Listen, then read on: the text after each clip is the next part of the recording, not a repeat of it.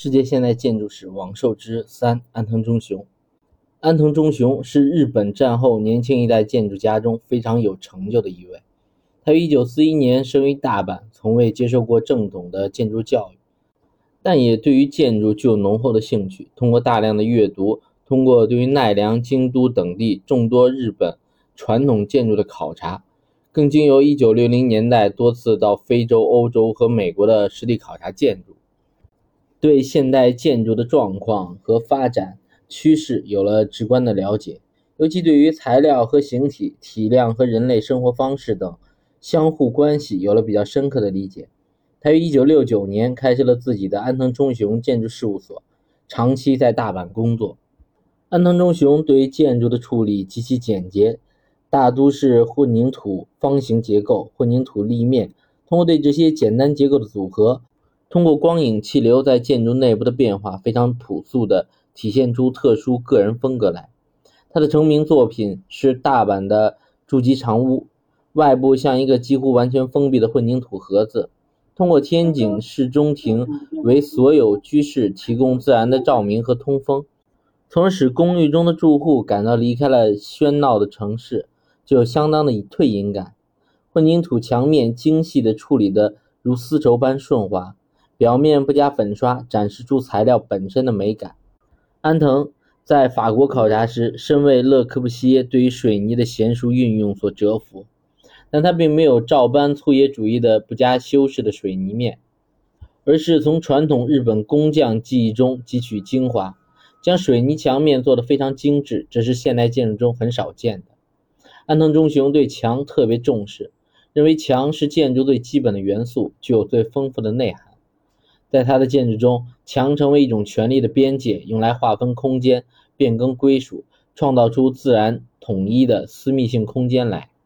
安藤忠雄对光线的运用也很精到。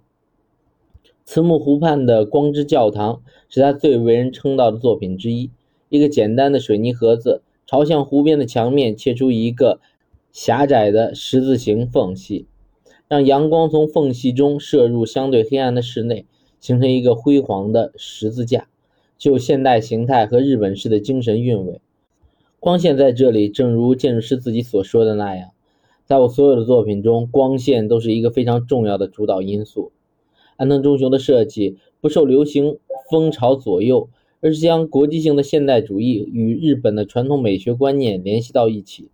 通过简单的形体、丰富的组合、艺术化的空间布局，创造出一个与当地生活形态。高度协调的空间来，而令行走其中的人惊喜连连。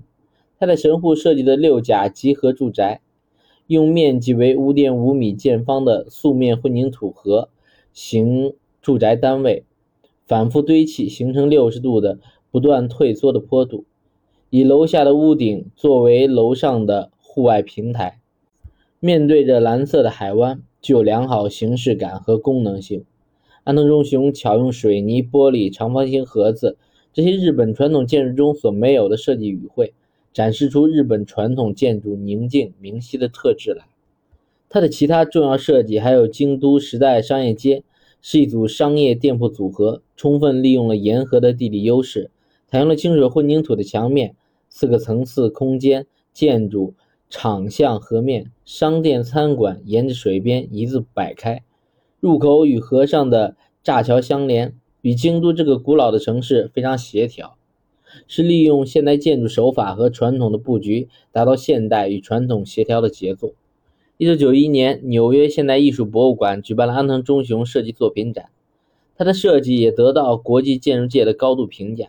虽然他没有任何建筑学位，却被耶鲁、哈佛、哥伦比亚、麻省理工学院。等美国建筑名校以及英国、法国的多所建筑院校邀请担任客座教授。进入二十一世纪以来，安藤忠雄更加忙碌了。他有完成的主要项目有普利兹克艺术基金会总部建筑、德克萨斯州沃斯堡现代艺术博物馆、兵库县立美术馆、德国兰根基金会博物馆、福岛绘本美术馆、东京表参。道青山大楼、东京大学情报学系环福武木大楼、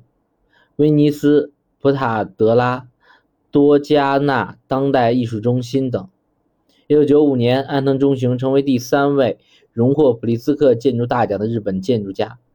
他将获得的十万美元奖金全部捐赠给同年的神户大地震孤儿们。